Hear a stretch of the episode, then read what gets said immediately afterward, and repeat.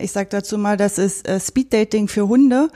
Das ist furchtbar, weil wenn man bedenkt, dass ähm, so viele Hunde in dieser Stadt leben und jeder soll mit dem anderen auskommen und soll dem guten Tag sagen, schau mal, also wenn du jetzt durch die Straße gehst und du müsstest jedem Menschen, der dir entgegenkommt, einfach mal die Hand schütteln.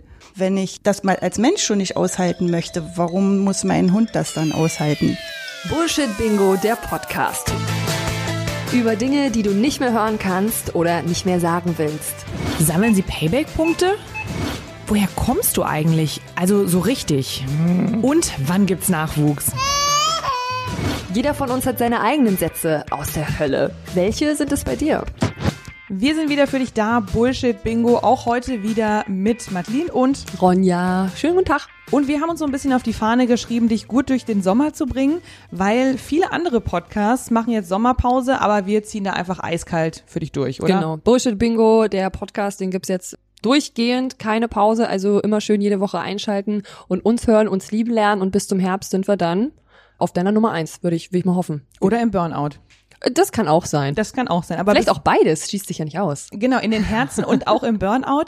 Und bis dahin kannst du uns gerne mitnehmen äh, zum See oder einfach auf die Wiese legen oder morgens beim Zähneputzen oder wo auch immer du so deinen Podcast hörst. Ronja, wo hörst du am liebsten Podcast? Ähm, beim Spazierengehen mit meinem Hund. Mhm. Und damit wären wir auch schon beim Thema. Das passt sehr gut, dass wir uns für heute eine Gesprächspartnerin eingeladen haben, die sich genau damit gut auskennt. Und äh, ich bin mal gespannt, was da vielleicht auch noch so über, was wir noch so über Eddie vielleicht auch lernen werden, über deinen Hund Ronja, über deinen Beagle. Und ähm, bei mir ist das ist Hund ja auch ein Thema, was hoffentlich irgendwann mal ins Haus reinsteht, weil ähm, ich schon seit April drauf warte, meinen Hund aus dem Tierschutz zu bekommen, aus Osteuropa, aber der wegen Corona jetzt gerade nicht Ach, der hat Corona. der hat hoffentlich kein Corona, wobei Hunde können das ja jetzt, glaube ich, auch kriegen, bin mir aber nicht sicher, aber der kann gerade nicht rüberkommen und deswegen ähm, warte ich noch auf meinen Hund, kann mir vielleicht aber jetzt noch ein paar Tipps mit abholen oder ja, einfach jetzt schon mal lernen, was ich, wenn ich denn Probleme mit meinem Hund habe und mir professionelle Hilfe hole, was ich dann vielleicht nicht sagen sollte oder ja, was so eine Hundetrainerin, ein Hundetrainer schon viel zu oft gehört hat, das ist nämlich Sabine, die jetzt bei uns sitzt. Hallo Sabine. Hallo, hallo. Hallo Sabine, danke, dass du da bist heute. Ja, sehr gerne. Freue mich sehr, bei euch zu sein heute. Sabine, du bist Hundetrainerin bei Instinkt und Intuition. So heißt eure Hundeschule, die es mittlerweile seit fünf Jahren gibt. Ja, aber du hast mehr, ein bisschen mehr schon. Und du hast uns im Vorgespräch erzählt, dass du aber eigentlich schon seit zehn Jahren dabei bist, zu lernen, wie man eben mit einem Hund gut umgehen kann oder auch einen Hund trainieren kann. Vielleicht ähm, erzähl doch mal, wie es überhaupt dazu gekommen ist, dass ihr eine Hundeschule gegründet habt, du und dein Mann. Ja, also das war eigentlich Learning by Doing. Unser eigener Hund hat uns damals drauf gebracht. Wir haben ähm, eine Schäferhündin gehabt und die, die ähm, war für uns äh, schwer erziehbar oder zumindest wir wollten alles richtig machen und haben uns eine Hundeschule gesucht und haben schon vorneweg gelernt und geguckt, was holen wir uns eigentlich für einen Hund und so. Und äh, na, dann hat sich's immer weiter so ergeben, dass wir in die Hundschule gegangen sind und gelernt haben, wie man mit dem Hund umgeht, so ganz klassisch, wie das noch so früher üblich war. Was heißt Und- früher üblich? Naja, früher üblich, äh, eigentlich gab's da nur so die Konditionierung. Also wenn du Konditionierung, glaube ich, wenn man das einmal runterbricht, wenn der Hund das tut, was ich von ihm erwarte oder was ich für positiv halte, dann bekommt er einen, einen Leckerchen. Ja. Genau. Okay. Ja. Genau, klassische Konditionierung. Da haben wir praktisch äh, zuerst angefangen zu lernen mit dem Hund und äh, haben uns dann weiterentwickelt und natürlich haben wir auch gemerkt, was nicht geht. Also das, was du Ronja ja auch schon gemerkt hast, ne, nicht äh, jedes ähm, Manöver passt zu einem. Da muss man dann schon gucken. Genau, ich hatte mit positiver Konditionierung bei meinem Hund gearbeitet, ähm, weil äh, das ist ein Beagle und die lieben Futter. Das heißt, mit Leckerlis kann man eigentlich ganz viel machen. Hat mir zumindest jeder gesagt, äh, war eine Realität aber nicht so. Nee, ähm, die genau. hat dann äh, in dem Moment, wo es drauf ankam, ähm, darauf nicht reagiert. Das war ihr dann egal. Und dann hat sie aber danach gewartet, wenn die Situation vorbei ist. Und jetzt krieg ich was. Ja, deswegen war positive Konditionierung, da hat's nicht so richtig was gebracht bei mir. Ja, genau. Das haben wir nämlich auch kennengelernt und deswegen können wir jetzt unsere Kunden so gut verstehen, die sagen, oh, ich habe schon so viel gemacht und ich komme einfach nicht weiter und der Hund macht es immer noch und so. Weil unsere Hündin hat nämlich auch so Futter bekommen wie dein Biegelchen und äh, hat uns das dann irgendwann vor die Füße gekotzt. Also du hättest mit einem 20 äh, Liter Rucksack mit Futter eigentlich durch die Gegend spazieren müssen, um den immer dann zu füttern, wenn irgendein Reiz da war. Und das ging für uns so nicht. Also mussten wir irgendwann mal suchen, äh, was für uns passend war. Und naja, so haben wir dann nachher unseren Weg durch die Hundeschulen gemacht. Welche anderen Methoden habt ihr da noch kennengelernt, wo du genauso gesagt hast wie bei der Konditionierung, das ist für unseren Hund nicht richtig? Weil ich habe jetzt schon so ein bisschen bei der Recherche oder auch bei der Überlegung, man informiert sich ja, bevor man sich so einen Hund holt, habe ich schon kennengelernt, dass es da ja ganz, ganz, ganz viele Richtungen gibt und ähm, jeder so seine, ihre eigene Religion fährt. Ja, genau. Religion ist genau das richtige Wort. Also da gibt's auch Kriege drüber, auch, in, auch im Hundetraining, das passt super. Ähm, das, ähm, also da gibt's so, so die Richtung auch, äh, die Wattebäuschenwerfer werden sie genannt, die keine Grenzen setzen zum Beispiel oder eben die Konditionierer, die wir schon hatten. Äh, dann gibt's noch die Leute, äh, die äh, einfach nur so füttern für alles, was der Hund gut macht oder auch nicht, fürs schön gucken auch, immer Futter rein.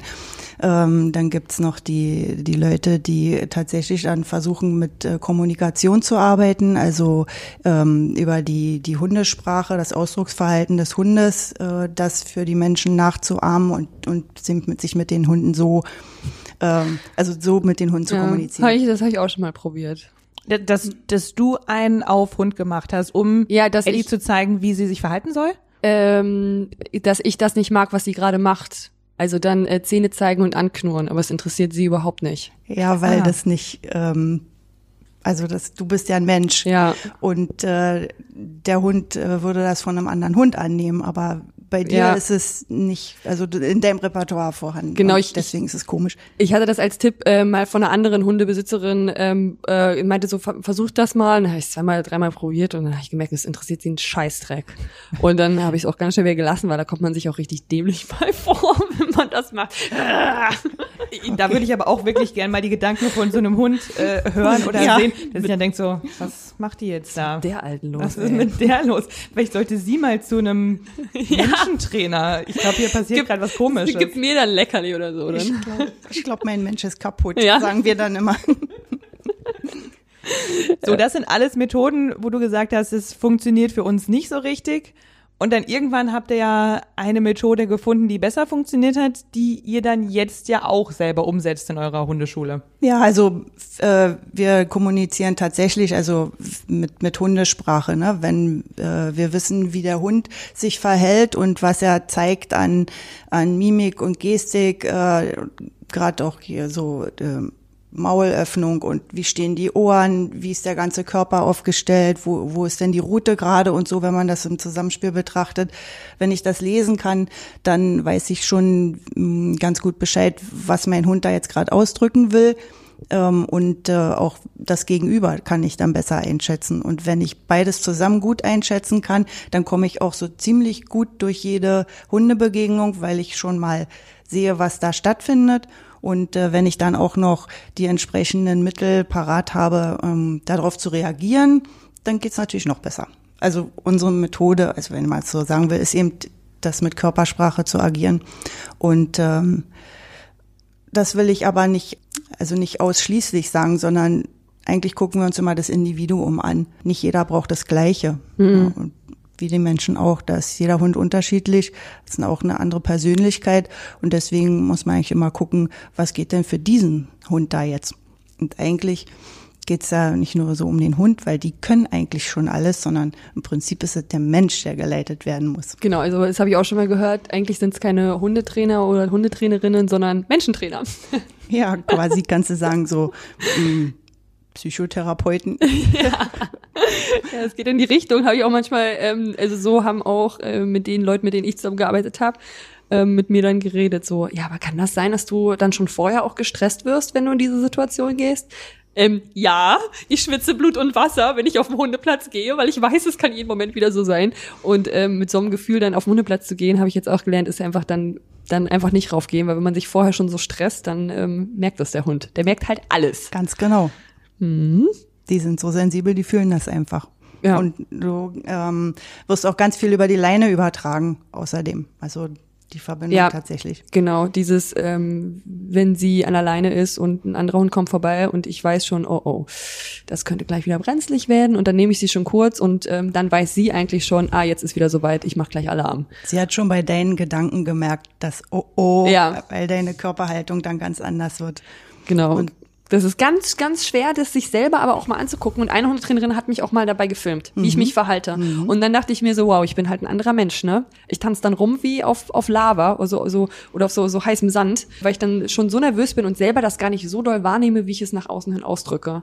Ich stelle mir das so ein so ein bisschen ähnlich vor, wie was wir ja in unserer äh, dritten Folge schon von unseren Ersteltern gehört haben, die auch äh, schwitzige Hände bekommen, wenn sie mit dem mit dem neugeborenen Kind, was man noch nicht so gut einschätzen kann, in die in die Tram oder in die U-Bahn einsteigen und es kann jederzeit losgehen. Das, das Geschrei kann jederzeit losgehen, dann ist es unangenehm, dann hat man das Gefühl, alle gucken einen an, dementsprechend ist man nervös und genauso stelle ich mir das eben dann auch bei einem Hund vor. Ja, genau. Ganz genau. So kann man überhaupt sowieso ganz gut vergleichen. Also kleine Kinder und Hunde sind äh, so im Verhalten ziemlich ähnlich. Ja? Ja, kann man auch entsprechend erziehen. Also wir haben immer gesagt, wir hätten erst den Hund haben sollen und wissen, wie die Erziehung funktioniert, dann hätte es auch mit den Kindern geklappt. So, und jetzt macht er das ja schon eine ganze Weile und habt bestimmt auch schon einige Hundehalter kennengelernt.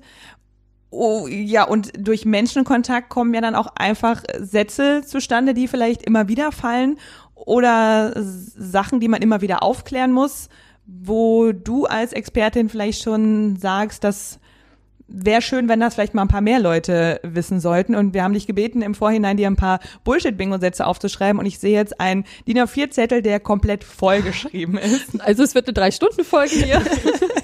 Also da ist anscheinend einiges, was du jetzt mal so loswerden möchtest, wofür unser Podcast ja auch einfach perfekt ist.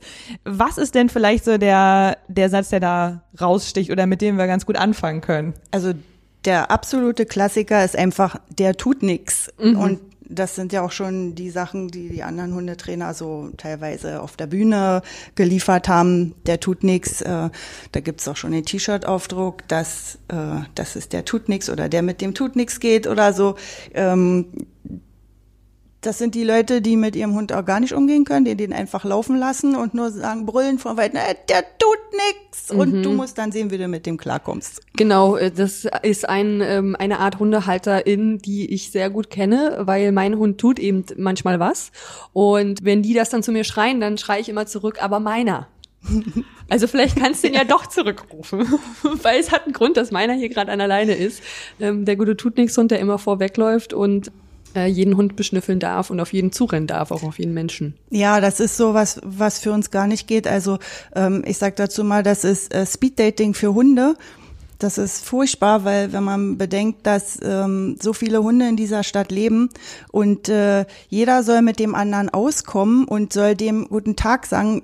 Also wir erklären unseren ähm, Klienten dann immer, schau mal, also wenn du jetzt durch die Straße gehst und du müsstest jedem Menschen, der dir entgegenkommt, einfach mal die Hand schütteln, weil, weil du das so, also anerzogen bekommen hast oder weil deine Eltern das so wollten oder das ist so das gleiche wie wenn ich mit meinem Hund gehe und der muss jeden beschnüffeln oder dürfen oder an sich ranlassen dürfen. Wenn ich das mal als Mensch schon nicht aushalten möchte, warum muss mein Hund das dann aushalten? Das ist ähm, für mich ein absolutes No-Go. Da scheiden sich dann auch wieder die Geister, wo dann viele Leute sagen, ja, ist halt eben nur ein Hund. Ja, aber das ist eigentlich, hat genauso Gefühle und so wie ein Mensch auch. Mein äh, Tierarzt hat mir zu dem Thema auch mal gesagt, ähm, du musst mich natürlich immer äh, korrigieren, wenn du ähm, was besser weißt als ich. Ich habe ja immer nur alles so mal aufgesogen von irgendwelchen Leuten. Dass, wenn man sich das vorstellt, ähm, Hunde, also damals Wölfe in freier Wildbahn, die gehen sich ja auch gegenseitig, wenn sie sich nicht kennen, eher aus dem Weg als ähm, dass sie sich äh, fröhlich Ja. aufeinander zu äh, laufen mit dem Schwanz wedeln und, und sich gegenseitig beschnuppern. Und eigentlich steckt da ja irgendwo immer noch ein äh, Wolf drinne in äh, jedem Hund, wenn in manchen Rassen auch vielleicht ein bisschen wenig.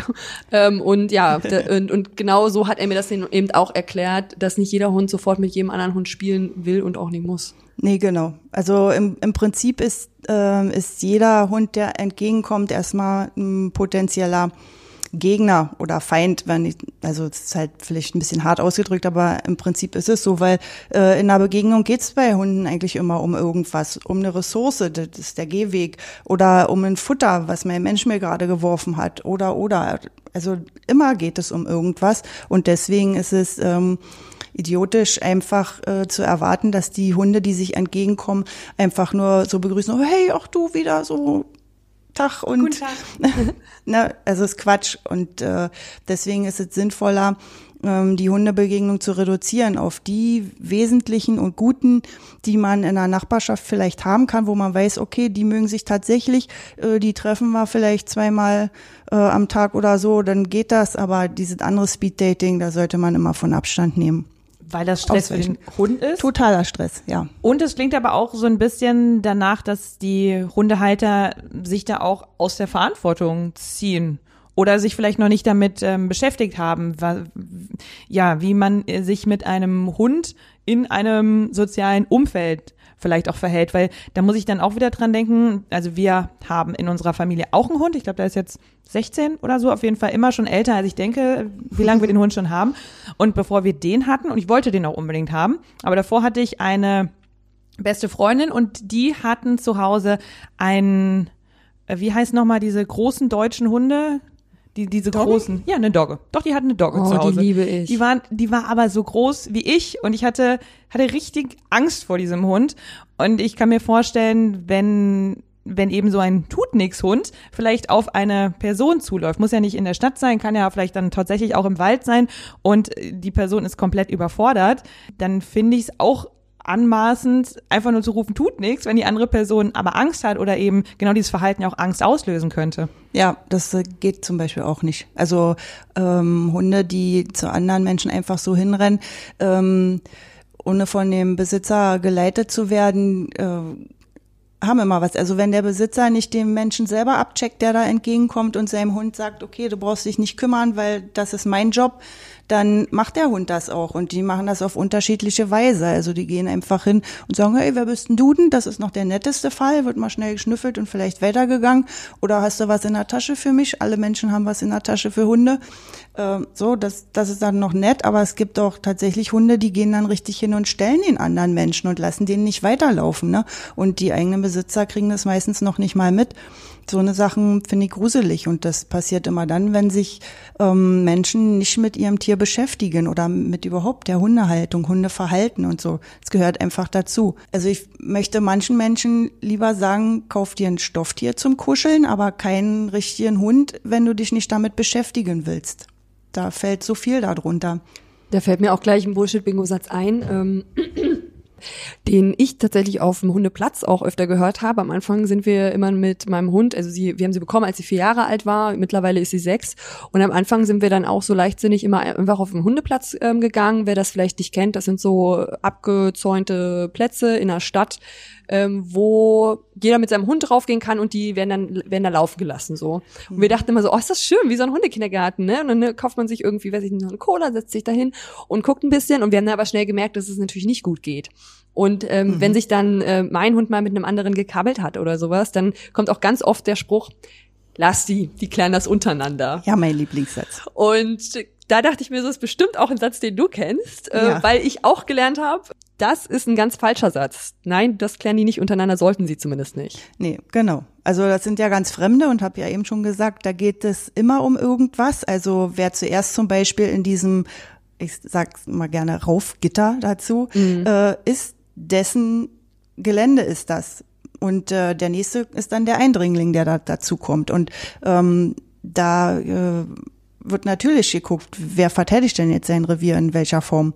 Vor allem die, die Menschen, die äh, ihre Hunde da reinschicken, machen das meistens, wenn die Hunde noch voller Energie sind. Also die dürfen nach, weiß ich, äh, zehn Stunden schlafen zu Hause raus, dann mal kurz endlich und dann in das Gitter, weil sie sollen sich ja austoben. Und dann mit dieser Energie einen Platz zu verteidigen oder ähm, sich gegen den zu verteidigen, der es innehält, ist schwierig. Und auch wenn die dann da öfter sind und vielleicht dann auch denken, das gehört ihnen, der Platz. Ja, ja. ähm, Ja. Die Hunde. Also das Territorialverhalten habe ich bei Annie, Eddie auch ganz oft gemerkt, wie schnell sie denkt, ah, das hier kenne ich ja schon, das ist ja meins. Genau. Oh, ist ja hier, ähm, wer bist du denn eigentlich? Genau, genau, du gehörst hier nicht rein. Aber das ist total spannend zu hören, weil ich mir, wenn ich so einen Hundeplatz äh, immer gesehen habe, auch gedacht habe, ach, das ist schön, das ist, wie, das ist wie ein Spielplatz, da können die alle miteinander spielen, da haben sie richtig Spaß, da können sie sich mal austoben. Und ich mir auch schon gedacht habe, wenn, wenn wir da einen Hund bekommen, äh, so, der Flughafen ist jetzt hier nicht weit entfernt, da gibt's ja auch so eine schöne Auslaufgebiete für Hunde. Ja, das ist doch ein Traum. Aber das kann ich jetzt knicken. Ja, Albtraum. Ja. Also das ist, wirst Wenn du, es nicht richtig gemacht wird. das wirst du auch ganz schnell merken. Also am Anfang ging das ein paar Mal ähm, wirklich sehr gut mit Eddie, aber ähm, dann ist immer irgendwas vorgefallen und nicht nur unbedingt mit meinem Hund, auch also irgendjemand kloppt sich da immer mit irgendjemandem. Irgendein Hund geht immer auf einen anderen los. Es ist Ja. immer Spannung da und wenn ich Pech habe, ist halt Eddie mit drauf eingestiegen oder sie hat den, den Streit halt angefangen. Das ist natürlich auch passiert. Und wenn dann auch noch Leute ähm, Ressourcen mitbringen, wie zum Beispiel Leckerlis oder Spielzeug. Ja. Dann gibt es auch manche Hunde, die davon nicht ablassen und die ihr Spielzeug, ihren Ball ähm, auf ja, nicht auf den Hund, aber wirklich sehr Ja. Mhm. aggressiv verteidigen. Ähm, wenn den anderen Hund, der sieht das dann, da ist äh, ein bisschen weiter geflogen der Ball, der nimmt den auf und, und dann geht's direkt los. Also ich gehe da einfach, ich gehe da generell gar nicht mehr drauf, weil ähm, auch wenn ich, ich mache da auch nicht alles richtig und auch, auch wenn ich alles richtig machen würde, sind ja immer noch viele da, die vielleicht nicht alles richtig machen und dann hast du es immer Probleme. Es macht keinen Spaß, es macht wirklich keinen Spaß dort. Ja, da hast du recht. Ja, äh, ich höre jetzt auch gerade raus, es ist eben nicht so, dass ich mich dann einfach an die Seite setzen kann mit einer, Nein. mit einer Cola und Nein. da chillen kann und sagen kann, komm, jetzt, jetzt ist mal Muttis Zeit und der Hund macht einfach, äh, was er oder sie möchte.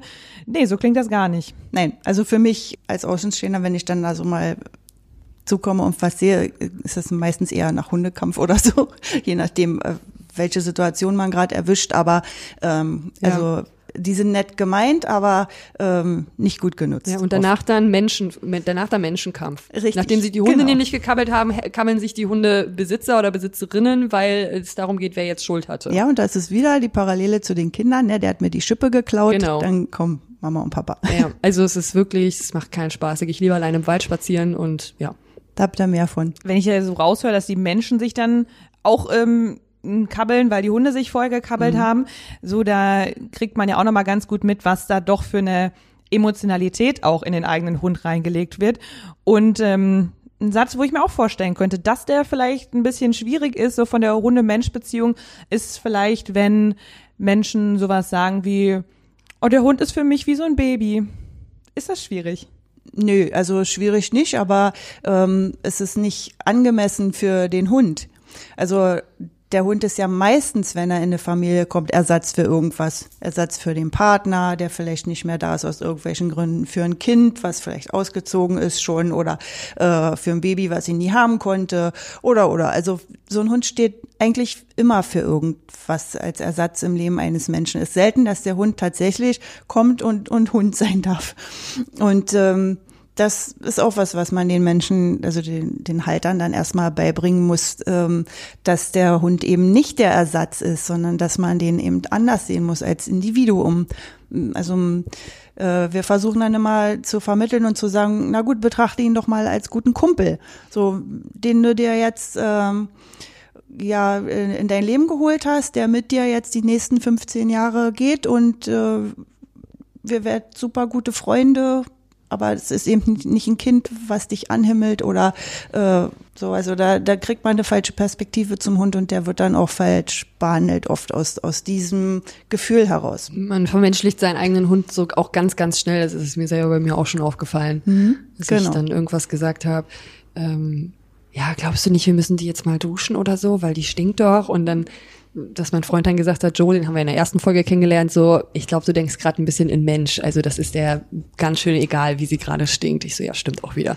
So, Genau. es ist genau, man, man verfällt da manchmal wirklich selber rein, weil es ist schon Familienmitglied. Also ich habe auch das Gefühl, die gehört zu uns und wenn wir zu dritt unterwegs sind, dann sind wir die vollständige Familie, die dann da irgendwie auf der Straße unterwegs ist. Ich glaube auch, weil umso länger man seinen, seinen Hund kennenlernt, merkt man ja auch, was, was er oder, oder sie für einen Charakter hat. Und Ja. dementsprechend, glaube ich, so Charakterzüge, Wesenszüge sind ja Sachen, die für uns andere Lebewesen irgendwie menschlich machen, weil wir es ja vom Mensch kennen, dass, dass man einen Charakter hat. Ja, genau. Haben auch die Hunde. Also da kommt dann zu, zu den Rasseeigenschaften, die der Hund mitbringt, dann auch noch der eigene Charakter dazu, ja. Genau. Also ist wie bei den Menschen auch. Hm? Ich muss jetzt mal ganz neugierig nachfragen, weil du das gerade so schön reflektiert gesagt hast, dass äh, der Hund oft Ersatz für irgendwas ist, was mhm. man vielleicht verloren hat oder was man eigentlich haben möchte und ich wahrscheinlich die meisten Menschen, die man das jetzt fragen würde, könnten das gar nicht beantworten, wofür der Hund Ersatz ist. Aber dadurch, dass du das schon mal reflektiert hast, könnte ich mir vorstellen, du hast ja selber zwei Hunde. Weißt du denn, wofür du diese Hunde geholt hast? Ja, also äh, nicht als Kinderersatz oder so, sondern die sind alle in unser Leben gekommen, um unser Leben zu verändern. Und äh, das ist eigentlich was, wofür Hunde gerne kommen. Also wir sagen auch immer, man kriegt immer den Hund in sein Leben, den man braucht, um sich persönlich weiterzuentwickeln oh oder je. um eine andere Chance äh, zu kriegen auf, auf die Sicht der Dinge. Was habe ich nur gemacht? Weil dein Leben war einfach zu langweilig oh vorher. Gott, ja, ja. ja, also tatsächlich. Ähm, wenn wir unsere erste Hündin nicht bekommen hätten, dann wären wir immer noch in unserem Hamsterrad, dann gibt's diese Hundeschule nicht. Und äh, alle, die danach kommen, haben immer ein Stückchen mehr gebracht ähm, in, in der persönlichen Entwicklung. Also ähm, ich finde das toll. Also man muss, muss es sehen auch. Man muss es annehmen können. Ähm, also wenn es einem gesagt wird, äh, guck mal, du hast den Hund jetzt zum Beispiel bekommen, um äh, nach außen mehr Grenzen zu setzen, du, du musst lernen, wie man denn Grenzen setzen kann, äh, adäquat, ne? Und nicht so rum mit der Bratpfanne oder so, sondern ähm, das sind so Sachen, wenn man das an seinem Hund lernt oder mit, mit seinem Hund lernt, dann ähm, merkt man, wie sich die Persönlichkeit aufrichtet und wie man es auch in die Menschenwelt übernehmen kann. Deswegen ist so ein Hund so eine große Chance für viele Leute, sich weiterzuentwickeln, aber eben auch nur dann, wenn man es äh, sieht und äh, annehmen und umsetzen kann mhm. und möchte. Das heißt, ihr habt euch ähm, für einen Hund entschieden, in dem Moment, als ihr gesagt habt, so jetzt, jetzt soll mal wieder was passieren oder jetzt kann sich mal wieder was verändern, na, der erste Hund kam zu uns, weil wir gesagt haben, okay, die Kinder sind jetzt äh, relativ groß, so die könnten schon mal lernen, mit einem Hund umzugehen und der würde dann, äh, dann, dann lernt man nochmal mit einem Lebewesen umzugehen und, und äh, wie man das so macht, respektvoll und so.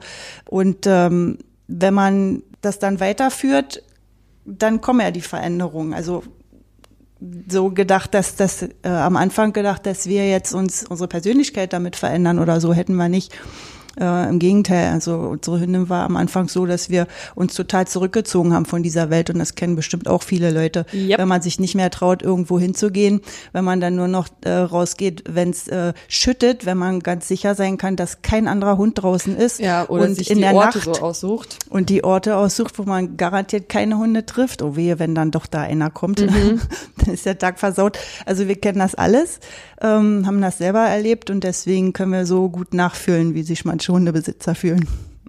Ja, ähm, ich habe auch einmal angerufen bei einer Hundetrainerin und habe gesagt, ähm, jeder Spaziergang ist im Moment für mich kompletter Stress und ich habe schon Angst davor, wenn der nächste wieder ansteht, weil es am Anfang wirklich so schlimm geworden ist ja. ähm, und ich nicht mehr wusste, was ich machen soll. Also richtig überfordert war. Da war ich froh, dass es Menschen wie dich gibt, die einem da helfen können. Was hast du denn noch ähm, auf deinem Zettel zu stehen für einen Bullshit-Bingo-Satz?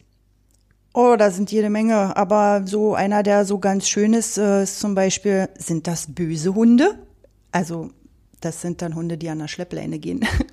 Wir ah. haben unsere Hunde, die sehr gerne jagen, äh, oft mal an der Schleppleine, wenn wir gerade auch in einem Gebiet sind, wo wild zu erwarten ist, dass man immer noch Zugriff hat. Und äh, da wir generell ausweichen und nicht diese Speeddating mit unseren Hunden machen, äh, stellen wir uns dann öfter an Rand, auch wenn andere Spaziergänger an uns vorbeigehen und dann hört man gerne so, oh, sind die böse? Die haben eine Schleppleine dran und äh, sie gehen vom Weg runter. Ja, also da äh, ist dann auch äh, eigentlich Aufklärung geboten. Das ist dann aber nicht unsere Aufgabe in dem Moment.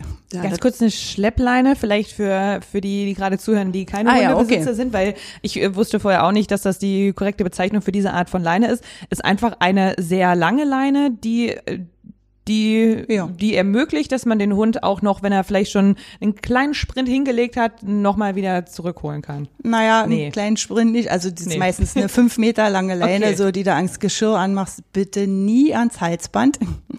Und ähm, dann, dann kann man eher nochmal drauftreten, wenn der Hund die Anstalten macht, äh, abzuzischen. Aber da muss man eben genau hingucken. Ne? Ja. Sonst, sonst hilft sie auch nicht. Und nochmal ein Training für sich, das ich auch nochmal absolvieren wollte.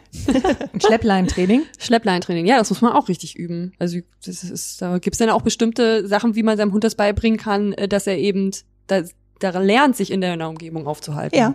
Und nicht nur, also du kannst ihn nicht einfach nur ummachen und dann läuft das irgendwie, sondern, und du trittst jedes Mal rauf, wenn er, wenn er sechs Meter vor dir laufen wird, nicht nur fünf, sondern man muss auch das richtig lernen, wie man mit der Schleppleine dem Hund beibringt, dass er sich in einem bestimmten Radius ähm, ganz normal bewegen kann und soll. Ja, bitte. Aber ähm, genau, also das ist, es gibt so viele Tools und die gibt's auch überall zu kaufen und je, man sieht die ganz oft und dann hat man immer, die, dann neigt man immer dazu, das ist mir auch am Anfang passiert, erstmal alles das zu kaufen und dann im Nachhinein zu erfahren, okay, ich kann das aber nicht einfach alles irgendwie an meinen Hund irgendwo ranklemmen, sondern ich muss auch wissen, wie man da vernünftig mit umgeht. Genau das gleiche so mit Klickern oder sowas. Das sind so kleine Plastikteile, die machen Knackfrösche. die, die Knackfrösche genau und damit kann man seinen Hund auch konditionieren und andere Sachen mitmachen. Ähm, aber auch das muss richtig gelernt werden. Also Ja, es ist, das stimmt. Also wer sich einen Hund anschafft, ich habe es dermaßen, ich hatte selber zwar auch einen Hund, ich habe es aber dermaßen unterschätzt, ähm, wie viel Arbeit es ist, um Ja. den Hund vor allem in der Stadt und auch im Büro, mein Hund war auch ein Bürohund, ähm, wie viel Zeit man da investieren muss, ähm, dass das klappt Mhm. und dass der Hund nicht nur gestresst ist und man selber nicht nur gestresst ist, ist unfassbar viel Zeit. Ja, also man kann sich von vom Hundetrainer die Tools abholen, wie gehe ich denn um und in welchen Situationen, worauf muss ich achten und so. Aber ich muss das dann leben im Alltag. Äh, Da nützt doch nichts die Hundeschule, da kennt man dann die Hundeschulstreber von, die vom Hundeplatz kommen, wo immer alles klappt. Und dann draußen funktioniert gar nichts mehr. Mm, Das liegt dann einfach daran, dass die Hunde ja nicht ähm, verallgemeinern können, äh, ihr Lernverhalten. Also ist so, dass, dass sie an jedem Ort, äh, Ort, Zeit, Geruch und was nicht alles zusammen verknüpfen und dann fun funktioniert das Gelernte dann da, aber nicht woanders. Das heißt, ich muss das alles dann an jedem Ort neu lernen, aufbauen. Deswegen muss ich also alles das, was ich wirklich will, dass es klappt, auch im Alltag tatsächlich umsetzen. Das ist einiges an Arbeit, Ja. wo ich mir vorstellen kann oder ja, denke, dass daran wahrscheinlich auch schon einige verzweifelt sind. Was hältst du denn von Menschen oder von Aussagen wie ich schaffe das nicht, ich muss den Hund abgeben? Ja, das äh, haben wir auch schon oft gehört. Tatsache, weil die Leute wirklich überfordert sind damit ähm, und nicht gedacht haben, wie viel Arbeit da tatsächlich drin steckt. Mm, aber ich finde es auch schade, also ähm, wenn man da nicht dran bleibt. Es, es ist immer schwer zu sagen, wenn die Leute es wirklich nicht leisten können, dann ist es für alle Beteiligten besser, ähm, den Hund abzugeben in andere Hände. Ähm, manchmal ist man auch mit dem Thema, was der Hund mitbringt, einfach überfordert. Also wenn es zum Beispiel ein Angsthund ist oder, oder sonst was, je nachdem, ähm, damit man nur mal eine Vorstellung hat, um was es da gehen kann, dann äh, ist, ist da auch schon sehr viel Arbeit dran. Und äh, wenn man jetzt selber nicht gefestigt genug ist, äh, um mit so einem Hund umzugehen, dann hat man eben große Schwierigkeiten. Und manchmal ist es tatsächlich besser, ihn wegzugeben. Aber äh, eigentlich hat man ihn ja gekriegt, um diese Herausforderungen äh, zu meistern und daran zu wachsen, selber als Mensch. Und deshalb wäre es dann sehr schade, diese Wachstumschance aufzugeben. Hast du schon mal jemandem dazu geraten, den Hund abzugeben?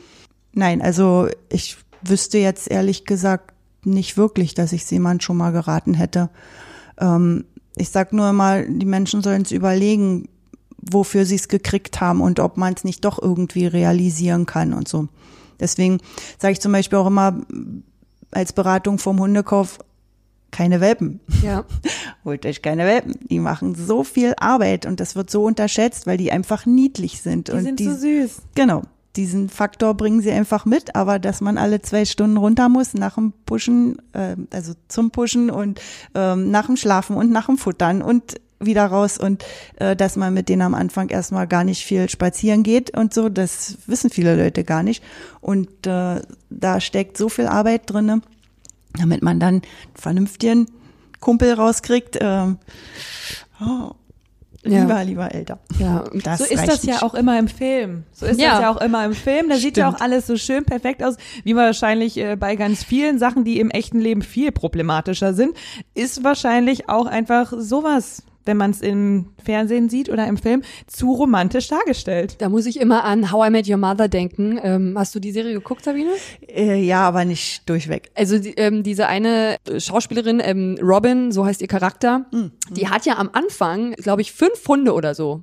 Die ist eigentlich eine Hundefrau und hat fünf Hunde in ihrer Wohnung in New York. Aber sie ist trotzdem, hat sie eine Karriere als Fernsehmoderatorin und als Reporterin und sowas. Und sie ist ständig am Daten und sie ist jeden Abend mit ihren Freunden in dieser Bar. Also das ist auch so, wo man sich so als Hundebesitzer denkt, das ist ja totaler Schwachsinn. Das geht ja gar nicht. Das kannst du gar nicht alles machen. Genau. Und dann gibt sie das irgendwie dann, weiß ich nicht, dritte, vierte Staffel tatsächlich ihre Hunde auch noch ab. Die gibt sie dann weg. Mhm. Das ist doch, nee. Nee, also äh, ein Haushalt ohne Hund geht nicht. Also das merkt man spätestens dann, wenn wenn man mal einen Hund gehabt hat und äh, der den Weg als Irdischen geht, ähm, dann ist so ein Haushalt doch ganz schön leer. Ich glaube, das ist auch mit der Grund, warum ich jetzt kurz davor stehe, mir auch einen, einen eigenen Hund äh, mit meinem Freund zu holen, weil ich ja auch von meiner von meiner Familie von früher kenne, dass wir da einen Hund hatten und das war schon, also ich komme sowieso aus einem sehr nicht, nicht laut im Negativen, aber es ist immer was los. Also bei uns zu Hause war wirklich immer was los. Die Großeltern haben da gewohnt, dann meine Eltern, ich und meine Schwester und da war noch der Hund und es war immer was los und ich glaube, ich bin einfach so einen generellen Grundpegel gewöhnt und jetzt hier in so einer Drei-Zimmer-Wohnung, die ganz groß ist und als ja, Erwachsene ist man dann auch nicht mehr so laut selber in der Wohnung da habe ich wirklich das Gefühl, was du gerade beschrieben hast, es ist so leise. Hier fehlt irgendwas und ja, deswegen. Du brauchst Gesellschaft. Genau, ich brauche Gesellschaft. Würde mich auch einfach freuen, wenn so ein wenn so ein Hund daneben liegt, wenn man dann Serie guckt oder Film guckt abends. Und ich bin auch wirklich passionierte Spaziergängerin und aber Oh, mittler ja. mittlerweile habe ich da alleine auch nicht mehr so viel Lust drauf. Und ja, ich bin auch wahrscheinlich noch eine der letzten, die genau deswegen Pokémon Go spielt. darauf, darauf wolltest du doch gerade hinaus. Nein, eigentlich wollte ich nur, nur sagen, äh, dass ich immer beeindruckt bin von deinen Spaziergängen. Nee, ich bin zu Fuß gegangen, anderthalb Stunden. Und ich denke mir so, um Gottes Willen, ne, niemals würde ich das machen. Ja, erst gestern auch wieder, wenn ich eine fünf Kilometer Strecke von dem Haus äh, meiner Freundin zu dem Bahnhof in Brandenburg auch zu Fuß gelaufen, einfach weil ich es schön finde, ein Ziel zu haben. Und noch schöner stelle ich mir das eben auch vor mit so einem, mit so einem Buddy, Ja. der aber auch viel Arbeit ist, wie Hut ich ab. jetzt immer dazu ja, sagen sehr werde. viel, sehr viel, ja. Aber vielleicht äh, gehst du dann nicht mehr gerne spazieren, wenn du deinen Hund erstmal hast. Ja, ich, ich glaube auch, dass es dann ja nicht mehr dieses dieses Spazieren ist, sondern nur immer wieder stehen bleiben und dann müssen wir noch mal hier riechen und dann muss da hinten noch mal Pipi gemacht werden. Die Leute gucken dich auch komisch an, wenn du äh, irgendwelche Trainingssachen dann in der Stadt machst ähm, und denken sich, du bist irgendwie eine Verrückte oder so. Ähm, oder der arme Hund. Ganz oft ist auch der arme Hund. Das habe ich auch schon ganz oft gehört, obwohl ich überhaupt nichts mit meinem Hund gemacht habe, außer zum Beispiel zu üben, dass sie, ähm, wenn ich ihr das sage, zwei Schritte hinter mir geht. Und nicht ähm, vorne wegläuft. Und dann ähm, mu- muss man halt immer wieder stehen bleiben, sich zum Hund drehen, den quasi so zurück, nicht schubsen, aber so auf ihn zugehen, dass sie zurückgeht. Und dann hat sie es irgendwann einigermaßen kapiert. Vergiss es auch immer, wenn man nicht vernünftig übt. Und dann äh, denken die Leute auch so, was, was drängt die denn ihren Hund immer zu zurück? Was, der arme Hund, was macht die denn da? Und da fühlt man sich, äh, da muss man richtig, lass dir da echt ein Fell wachsen wie dein Hund. Ja. Äh, weil das ist nicht schön, was einem auch manchmal andere Hundebesitzer, die anscheinend kein Problem haben in der oder in der anderen Situation, auch ein- an den Kopf werfen, was man mit seinem Hund denn jetzt mache und dass alles ganz falsch sei. Alles ist immer, alles ist immer falsch, was man macht. Ich glaube, sowas begegnet einem halt auch wirklich noch mal öfter in der Stadt, weil wie du vorhin schon gesagt hast, Sabine, hier ist halt hier ist halt viel los. Hier sind viele Menschen, hier sind viele Hunde, hier sind viele Meinungen und es ist anders, äh, wie wenn du auf dem Dorf im Wald mit dem Hund gehst und dir bei so einer Runde keiner begegnet, was richtig traumhaft ist. Ja, das stimmt. Das ist wirklich, also äh, es werden auch immer mehr Hunde in der Stadt, weil ich das Gefühl habe, ähm, also mein persönlicher Eindruck ist, dass äh, die Leute von ihrem Leben immer mehr gestresst sind, was sie so haben und einfach dann mit so einem Hund auch Ruhe assoziieren vielleicht. Und dann gehe ich ganz in Ruhe mit meinem Kumpel spazieren und durch die Weltgeschichte. Naja, die Ernüchterung kommt dann. Okay, dann nehmen wir vielleicht den Podcast noch mal ein halbes Jahr auf, nachdem Freddy, Freddy soll er übrigens heißen, der Hund, den wir uns holen, nachdem Freddy dann irgendwann da ist, aber da ist jetzt äh, gerade bei wieder eine Ernüchterung gekommen und erstmal noch, noch nichts in Sicht. Ja, schön wäre es ja vor allen Dingen auch, wenn die Leute nicht telefonieren würden, wenn sie mit ihrem Hund unterwegs sind. Manchmal denke ich so, warum sind die jetzt mit einem Kumpel unterwegs, wenn sie doch am Telefon sind? Also ich glaube, die würden jetzt nicht unbedingt mit einem Menschenkumpel unterwegs sein in der Stadt und haben das Telefon am Ohr. Eigentlich ist es dasselbe. Sie unterhalten sich nur mit ihrem Hund anders, nämlich mit dem Körper. Jetzt fühle ich mich auch ein bisschen schlecht, weil ich mit unserem Familienhund, wenn ich mit dem spazieren gegangen bin, ähm, habe ich immer, weil ich habe ja gerade schon gesagt, im Wald begegnet einem da ja keiner und es ist entspannt. Ich habe dann immer richtig laut gesungen und auch nicht gut gesungen. Ich glaube, das war vielleicht auch nicht schön für den Hund. Es tut mir jetzt auch ein bisschen leid, dass ich das getan habe. Nee, wieso? Der hat ja deine gute Laune gespürt. Ja. Also das ist jetzt kein Ding. Aber ähm, du, du bist ja nicht mit was anderem beschäftigt in dem Sinne. Also du bist ja für ihn immer noch ansprechbar. Das stimmt, wenn er auch erstmal durchkommen muss durch mein lautes Gebrülle im Wald. Und der Hund langweilt sich auch extrem schnell. Das merke ich bei Eddie auch immer, wenn ich eben nicht irgendwas mit ihr mache beim Spaziergehen. Ja, klar. Immer irgendwas machen. Immer das irgendwas ist immer machen. dasselbe, klar. Mhm. Also es ist wie bei uns Menschen ja auch. Dann ja. wird immer das Gleiche wird oft auch langweilig. Aber manche brauchen es auch die Stetigkeit. Mhm. Deswegen kann man mal nicht so verallgemeinern. Muss man gucken. Immer das Gleiche führt mich jetzt wieder zurück auf deine Bullshit-Bingo-Sätze, weil da sind ja dann auch wohl immer die gleichen, die immer wieder aufkommen und wo ihr dann vielleicht auch immer wieder dasselbe sagen müsst. Hau da noch mal einen raus. Ja, das hat er ja noch nie gemacht. Oh. Das habe ich selber schon ein paar Mal gesagt in der gleichen Situation. Aber ich glaube, das ist auch erstmal ist auch erstmal, glaube ich, eine ne Aussage, die einen als Hundehalter oder Hundehalterin erstmal wieder so ein bisschen beruhigt und wo man vielleicht auch dem, das sagt man ja jemandem, der, der einem gegenüber ist oder der das gerade mitbekommen hat, irgendein Verhalten, um sich da dann auch erstmal schnell zu rechtfertigen ja. und äh, sich da erstmal aus der Schlinge kurz rauszuziehen. Genau, aber die zieht sich dann anschließend umso fester zu. Also ist meine Erfahrung jedenfalls. Auch wir sind schon auf diesen Satz getroffen. Lustigerweise hat das sehr lange gedauert, aber äh, auch wir haben den schon mal gehabt dann, also selber, selber sagen müssen. Und ähm, war echt spaßig. Unser kastrierter Rüder hat sich dann doch mal für eine läufige Hündin entschieden oder sehr interessiert wollte die dann bejuckeln, obwohl er das noch nie gemacht hat. Das war noch nie interessant, aber ein trifft's wahrscheinlich auch immer mal. Rodja, was war denn bei Eddie das letzte, was sie vorher noch nie gemacht hat? Also das ist tatsächlich, dass ich mir, ähm, das sind so Abwehrmechanismen, die ich mir in der Zeit, wo es, wo es besonders stressig für mich war, mit dem Hund klarzukommen, angeeignet habe, mit im, in dem Bewusstsein, dass sie das natürlich schon oft gemacht hat, aber um der Situation schnell zu entgehen. Und eben nämlich genau das, sie ist halt leinaggressiv, das heißt, ähm, wenn sie an der Leine läuft und ein anderer Hund vorbeikommt, äh, passiert es, dass sie sich in die Leine schmeißt und den anderen Hund anschreit schreit, als würde sie den sofort umbringen wollen. Und das war am Anfang nicht so. Und erst als sie nach einiger Gewöhnungszeit mit uns ähm, verbracht hat. Ähm, der Vorbesitzer hatte mich darauf aufmerksam gemacht und ich habe aber so gedacht, nee, das macht sie doch bei mir gar nicht. Ja, macht sie bei mir, das ist ja super, macht bei mir, macht das bei mir nicht. Und dann ging es aber irgendwann los, als sie sich wohlgefühlt hat und irgendwie auch sich als Team gefühlt hat bei uns oder als Rudel oder so. Und dann habe ich auch oft gesagt, ähm, wenn die mich dann gleich böse angeguckt haben oder sowas, so, oh sorry, das, das macht die sonst nicht, sorry, ich weiß jetzt auch nicht, bin dann schnell weitergegangen oder sowas. Ähm, und das ist natürlich falsch und ich, ich habe mich natürlich komplett selber belogen. Aber ich lüge die ähm, auch sowieso andere Hundebesitzer manchmal an, nämlich genau das, wenn dann andere Hunde kommen und ähm, ja, die darf die mal kurz schnüffeln und ich habe keine Lust, die Diskussion anzufangen. Nein, mein Hund macht es nicht, weil dann ist er aggressiv oder nein und das ist sowieso nicht so gut, wenn man das machen. Ich will ja nicht auch andere belehren, dann sage ich auch manchmal so, nee, die ist gerade krank. Und gehe dann einfach weiter und dann habe ich meine Ruhe. So, das und, dann holen, und dann holen sie ihre Hunde aber auch ganz schnell weg, wenn man sagt, nee, mein Hund ist gerade krank. Da hast du etwas Glück. Ansteckendes. Ja, genau. Das, genau. das empfehlen wir auch tatsächlich zu sagen, wenn man das nicht möchte, weil das somit das Einzige ist, was wirkt.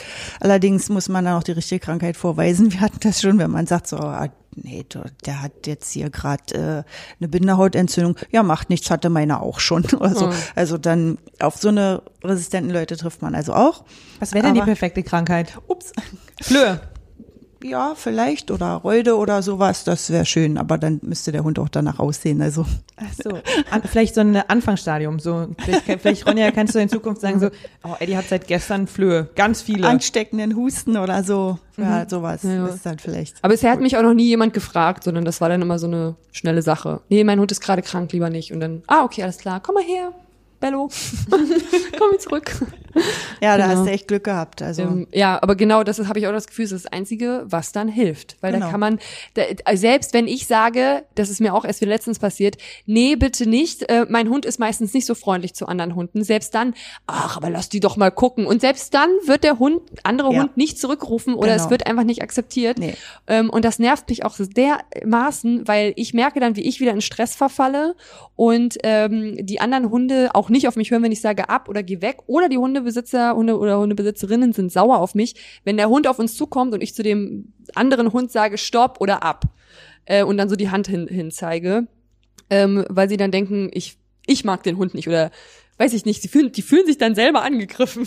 Ja, das ist aber mir. wieder die, die Situation, weil der Hund ja nicht der Hund ist, sondern das ist, das ist mein Kind, mein Lebenspartner, mein, was, mein Ersatz Ja. für irgendwas eben und der, wenn der angegriffen wird, ist klar, dann kommt natürlich sowas dabei raus. Ja, in der Diskussion, die man dann eingehen muss, warum und baba, ist mein Hund schon wieder dabei, dann sich eben doch in die Leine zu schmeißen. Genau. Anstatt er war so gut im Vorbeigehen, ähm, hat sich eigentlich ganz gut verhalten und dann muss man doch stehen bleiben oder langsamer gehen oder man dreht sich zu, vom Hund weg, vom eigenen Hund weg, weil man redet und dann ist schon wieder vorbei. Bumm, dann geht's wieder los. Genau, deswegen ist früh, re früh reagieren. Da gibt's zum Beispiel auch ein ganz schönes, ähm, ganz schöne Sache aus Schweden, die hier fast gar nicht bekannt ist und die finde ich eigentlich so nett. Das heißt Güla Hunden und äh, heißt eigentlich der gelbe Hund. Und ähm, das, das sagt, äh, wenn der Hund irgendwas Gelbes an sich hat, ein gelbes Halsband, ein gelbes Geschirr, eine gelbe Leine, irgendwas, dann ähm, möchte der Besitzer nicht, dass ein anderer Hund daran gelassen wird an den eigenen Hund.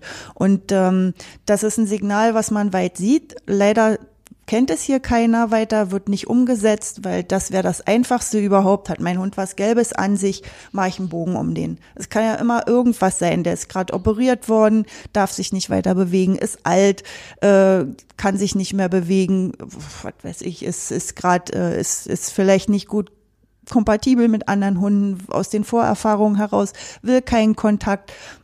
Das akzeptieren ja sowieso die wenigsten Leute. Also ähm, dann wäre das schön. Also wenn man das sieht, äh, das zu nehmen, ach gelb, gut, Bogen drum, fertig und ohne Diskussion. Das wäre so super. Das wünsche ich mir eigentlich. Das würde ich mir auch wünschen, habe ich noch nie von gehört und das würde ich großartig Das finden. kannst du mal googeln. Ja. Vielleicht trotzdem irgendwas Gelbes an Eddie dran machen. Vielleicht weiß es ja irgendjemand, was es ist. Ja, oder umso mehr Hundebesitzer das nutzen, mhm. Irgendwann wird's ja vielleicht mal bekannt. Also ich habe auch noch nie vorher was davon gehört und ich find's auch total toll, weil dann brauchst du auch nicht viel zu reden, dann brauchst du auch keine Ausrede dir zu überlegen, sondern dann ist es halt einfach so, dann sollte man es akzeptieren. Aber man sollte generell ja auch eigentlich schon ein Nein akzeptieren, wenn es kommt von dem Hundehalter oder der Hundehalterin. Das wäre respektvoll, ja. Und das ist ja, was man möchte. Respektvoller Umgang miteinander. Also der Mensch mit dem Hund und Menschen untereinander. Also alle respektvoll gegenüber den anderen. Ich habe mir noch einen Satz aufgeschrieben, wo ich mir denken könnte, dass der vielleicht, ähm, ja, dass du den auch schon mal gehört hast. Und zwar ist das, wenn man etwas erklärt, warum der Hund dieses oder jenes nicht versteht oder warum das diese Methode nicht funktioniert und der Hundebesitzer oder Besitzerin dann sagt, nee, mein Hund versteht mich aber. Die versteht mich. Die weiß das ganz genau, was ich dann damit meine. So dieses, dass man denkt, dass der, wenn man mit dem Hund redet, dass er wirklich immer einen versteht, was, was man jetzt dann so sagt. Ja, die verstehen das, weil die haben, ähm, naja, 24 Stunden, wo sie dich scannen können Mhm. als Besitzer. Und die wissen ganz genau, wie du tickst. Und äh, die kleinste Veränderung reicht aus, um, um für den Hund wahrnehmbar zu sein. Der nimmt ja auch Sachen wahr, die wir untereinander nicht wahrnehmen. Der riecht deinen Stress, der spürt deinen Herzschlag, wenn sich das alles verändert. Wenn du ihn an der Leine hast, überträgst du das alles über die Leine zusätzlich. Und ähm, das sind lauter Sachen, äh, die wir so gar nicht mitkriegen. Deine Körperhaltung wird ganz anders, wenn du dich nicht wohlfühlst äh, oder wenn du souverän bist oder das sind Sachen, ähm, die sieht der Hund alles und checkt die natürlich den ganzen Tag aus. Und wenn du dich nur minimal abweichend verhältst, weiß er sofort, oh, Da ist was los. Da- ja, ich muss genau. wieder ein bisschen mehr beschützen als sonst. zum Beispiel. Das habe ich immer das Gefühl bei Eddie. Dass du sie beschützen musst? Nein, dass sie Umgekehrt. mich beschützen muss. Ach so, wenn ja. es mir schlecht geht, habe ich das Gefühl, dass sie noch mal mehr aufdreht und dann geht's mir eigentlich ja noch schlechter, weil es ja noch anstrengender. Ja. Ähm, aber ja, dass ich das äh, so das leichte Gefühl habe, dass sie dann so denkt, so nee, jetzt muss ich aber extra hier beim Rudelmitglied, dass der das hängt voll durch, muss ich extra aufpassen, extra Ja. laut bellen. Ja, ist richtig so. Ja. Also jetzt, jetzt gerade, sie liegt ja hier auch nebenan auf der Couch. Ich habe das Gefühl, jetzt gerade fühlt sie sich jetzt nicht für dich verantwortlich. Die scheint es dir sehr gut zu gehen, Ronja, weil Ja. Eddie schläft. Ja, die schläft auf der Couch und an sowas ist sie auch gewöhnt, dass wenn man sie ignoriert, äh, dass sie dann auch für sich bleiben soll und das macht sie auch, glaube ich, gerne. Ich glaube, die ist auch manchmal gerne für sich dann einfach. Ich habe auch das Sie Gefühl, sieht entspannt aus. Ja. Sehr. ja. Aber ich habe eh das Gefühl, dass, dass Hunde das, hm, jetzt kommt wieder die Hobby-Hundepsychologin in mir raus, dass Hunde das ganz gerne, vielleicht weil sie Rudeltiere sind, auch ganz gerne mögen, in, in der Gruppe dann, zumindest geht's mir bei meinem Familienhund zu Hause auch so, mittendrin zu liegen, mittendrin zu liegen und dann ist aber auch Ruhe im Karton. Wenn die ganze Familie zu Hause ist, im Wohnzimmer sitzt, sich vielleicht noch unterhält, dass so ein, so ein stetige, stetiges Geräusch da ist, was vielleicht auch ganz angenehm sein könnte, dann ist gut. Ja, also das müsste man jetzt genauer betrachten. Aber äh, das kann schon sein, dass dann gut ist, weil alle, alle meine Schäfchen sind um mich rum, ähm, sagt der Hund dann. Da muss ich jetzt nicht viel arbeiten, kann ich liegen und ruhen. Ähm, eine Form von Kontrolle könnte es auch sein. Also in dem Fall. Ach so, weil dann muss sie sich um nichts, muss er oder sie, also ich sage jetzt öfter mal sie, weil das bei uns eben eine Hündin ist, Mhm. da muss sie sich um nichts kümmern. Genau, ja. Hast du vielleicht noch einen Satz, ähm, wo du sagst, das ist vielleicht was, was uns jetzt überraschen könnte oder was, was wir vielleicht nicht so erwartet hätte? Oder mit, Na, der, ja, so mit so einem Klassiker ist zum Beispiel auch, ach, der freut sich ja so und dann geht die Route so wie wild. Aber dass das nicht immer Freude ist einfach nur, sondern einfach nur Aufregung, ob es jetzt nur negativ oder positiv ist, ähm, sehen die Leute dann nicht. Also, oder muss man den Kontext entnehmen. Aber dass das nicht immer mit Freude zu tun hat, ähm, wissen die wenigsten. Das ist zum Beispiel auch sowas noch. ja, das habe ich ähm, auch schon mal nicht, gehört. Nicht so überraschend jetzt, glaube ich. Doch, ich glaube für ganz viele schon. Ich glaube für ganz, ganz viele, die das jetzt gerade hören, ist das ähm, überraschend. Ich habe das ja auch gedacht und habe mir dann auch ganz schnell sagen lassen, weil sie eben genau in der Situation, wo dann Hund kommt oder in der Nähe ist, mit dem Schwanz erstmal wedelt und man denkt so, ach guck mal, aber die freut sich doch. Und dann passiert genau das Gegenteil. Ähm, und das hat mir auch eine Hundetrainerin dann mal gesagt und seitdem fällt mir das auch ganz oft auf, äh, dass sie beim Schwanz wedelt, aber ist trotzdem aufgebaut wie dann so ein Muckibilder, also als wenn sie so ihre Muskeln zeigen will und so Ja, baut sich genau. so auf und dann weiß ich schon, dieses Schwanzwedeln brauche ich gar nicht ernst nehmen. Also das ist freundlich, brauche ich gar nicht denken, dass es freundlich gemeint ist. So. Okay, ernst zu nehmen ist Also, es in jedem gen- Fall, genau. dann ist schon zu spät. Genau, äh, sondern äh, dass es eben nicht so ist, ach, die freut sich, sondern ähm, es dann in dem Moment heißt eigentlich genau das Gegenteil. Genau, Aufregung. Was soll ich jetzt machen? Genau. Mhm. Aber ich glaube auch, genauso wie du, Ronja, das ist ein, das ist ein Symbol, was wahrscheinlich viele äh, auch Nicht-Hundehalter falsch deuten. Und Total. Da sind wir vielleicht auch noch bei einem ganz spannenden Punkt. Wenn ich ja jetzt als Nicht-Hundehalter auf einen Hund zugehe, woran kann ich denn erkennen, dass ich es lieber nicht tun sollte? Jetzt mal davon abgesehen, dass wenn der Hundehalter oder die Hundehalterin sagt, mach das bitte nicht, dass man es dann nicht tun sollte und im besten Fall ja sowieso erstmal sich die Erlaubnis holt, sich dem Hund zu nähern, was ja, Ja, nett bitte. wäre. Wenn ich das jetzt nicht mache, sagen wir einfach mal ganz konstruiert, der Hund begegnet mir alleine im Wald und bleibt vor mir stehen. Wenn ich mich dem Hund jetzt näher, was sind so untrügliche Zeichen dafür, dass der Hund das nicht möchte? Oh, okay. Also im besten Fall knurrt er dich an, dann weißt du es ganz genau. Aber äh, es ist immer schwierig zu sagen, weil man den Hund sehen muss, wie er sich da aufbaut. Ähm, ja, wenn er nach vorne gerichtet ist und so, so den Kopf senkt und so, dann und und dich wirklich so mit stechendem Blick anschaut, dann solltest du vielleicht nicht weitergehen oder einen großen Bogen machen. Ist überhaupt das meine Empfehlung. Ähm, die Menschen lernen, man muss als Mensch höflich und freundlich direkt aufeinander zugehen, sich in die Augen schauen und dann nett miteinander kommunizieren. Das ist aber für Hunde der falsche Ansatz. Hunde würden nie direkt aufeinander zulaufen, sondern die gehen immer in einem Bogen auf sich zu, äh, um sich dann hinten ähm, an den Analdrüsen zu beschnüffeln und zu gucken, ey, wer bist du eigentlich wirklich? Und äh, das können sie nicht, wenn sie von uns gezwungen werden, immer direkt auf, auf jemanden zuzugehen. Und auch die Menschen sollten nicht direkt frontal auf Hunde zugehen. Manche werten das dann als Angriff.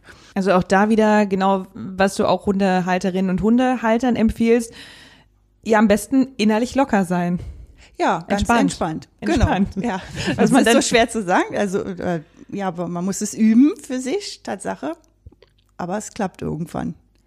Ich finde sehr, sehr spannend immer deine Vergleiche, die das sehr anschaulich machen, wenn, wenn du eben das äh, Hundeverhalten mit dem von, von Menschen erklärst. Also ich finde, dadurch ist es total leicht, dir zu folgen, was du sagst und auch zu verstehen, warum das vielleicht nicht so gut ist, was man vorher gar nicht so gedacht hat. Das, das finde ich, das finde ich richtig gut. So habe ich jetzt auch noch mal einiges gelernt, was ganz gut ist, bevor man sich so einen Hund holt, wie wir ja auch schon besprochen haben. Ja, das ist zum Beispiel auch, du hast ganz oft Kinder oder so, die, die einfach dann sagen, oh, der ist so süß und zack, wird Einfach Hund drauftasten. Genau, ja, das ist ganz, ja. ganz, ganz schwer. Ja, und die, davor muss man seinen Hund auch schützen. Die Kinder wissen nicht, dass wenn sich der Hund einfach nur erschreckt, ne? weil wenn eine Fliege sich auf den Hintern setzt, dann schnappen die auch nach hinten, damit die Fliege wegkommt. Ne? Und wenn das nun so ein Kinderfinger ist, der da jetzt gerade nicht erwartet wird, dann wird auch geschnappt. Aber dann heißt es, der Hund ist böse und der Hund weiß aber gar nicht jetzt, das Kind wollte ihm natürlich nichts, ist ja klar.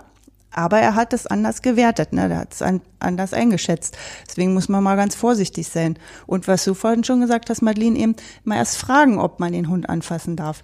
Manche Hunde haben so viel Traumata von, äh, von irgendwo mitgebracht, dass man ähm, das nie machen sollte, einfach fremd anfassen. Auch diese vorne überbeugen, so die meisten Leute ähm, sagen, oh, bist du ein Süßer und stehen frontal vor dem Hund und beugen sich so drüber und der Hund ähm, weiß jetzt gar nicht einzuschätzen, was kommt denn da jetzt eigentlich äh, auf mich zu. Und eigentlich ist das eher ein Angriff für den Hund, das so zu tun.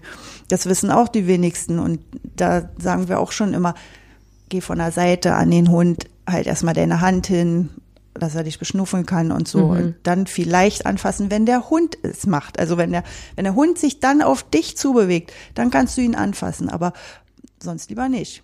Ich wollte dazu nur noch sagen, dass der Hund ja auch oft noch in der blöden Situation ist, eben an der Leine zu sein und dann auch nicht flüchten zu können, wenn, wenn eben ein Mensch auf, äh, auf den Hund zukommt. Dann kann der Hund ja nichts anderes. Also, um jetzt mal es zu versuchen, in ungefähr deinen Worten oder in deinen Vergleich zu bringen, Sabine, wie du das immer so schön sagst, das ist ja wie wenn du in die Ecke gedrängt wirst. Ja, genau. Genau. Das- der Hund kann nicht kommunizieren, wenn er an der Leine ist, äh, weil er sich nicht so bewegen kann, wie er es sonst machen würde. Vielleicht würde er wegspringen oder einfach weggehen. Das kann er ja nicht, wenn er an der Leine ist. Und deswegen reagieren die Hunde an der Leine total anders. Außerdem kommen noch die Emotionen des äh, anderen Endes der Leine dazu. Äh, das potenziert sich dann und dann kommt dabei was raus, was man nicht will. Aber ich hatte noch einen ganz gerne gesagt, weil du sagst, äh, das kommt so mit Freiheit. Sie sind nicht frei, wenn sie an der Leine sind. Ähm, mir fällt immer mehr auf, dass, dass ganz viele Hundehalter sagen, aber mein Hund braucht doch die Freiheit. Der muss ohne Leine laufen, der muss sich bewegen können, der muss, der muss. Und ähm, eine ähm, Kollegin von uns hat mal gesagt, äh, die Freiheit ist wie ein Ozean. Äh, wenn da keine Insel und kein Land in Sicht ist, dann äh, ist auch der Ozean anstrengend.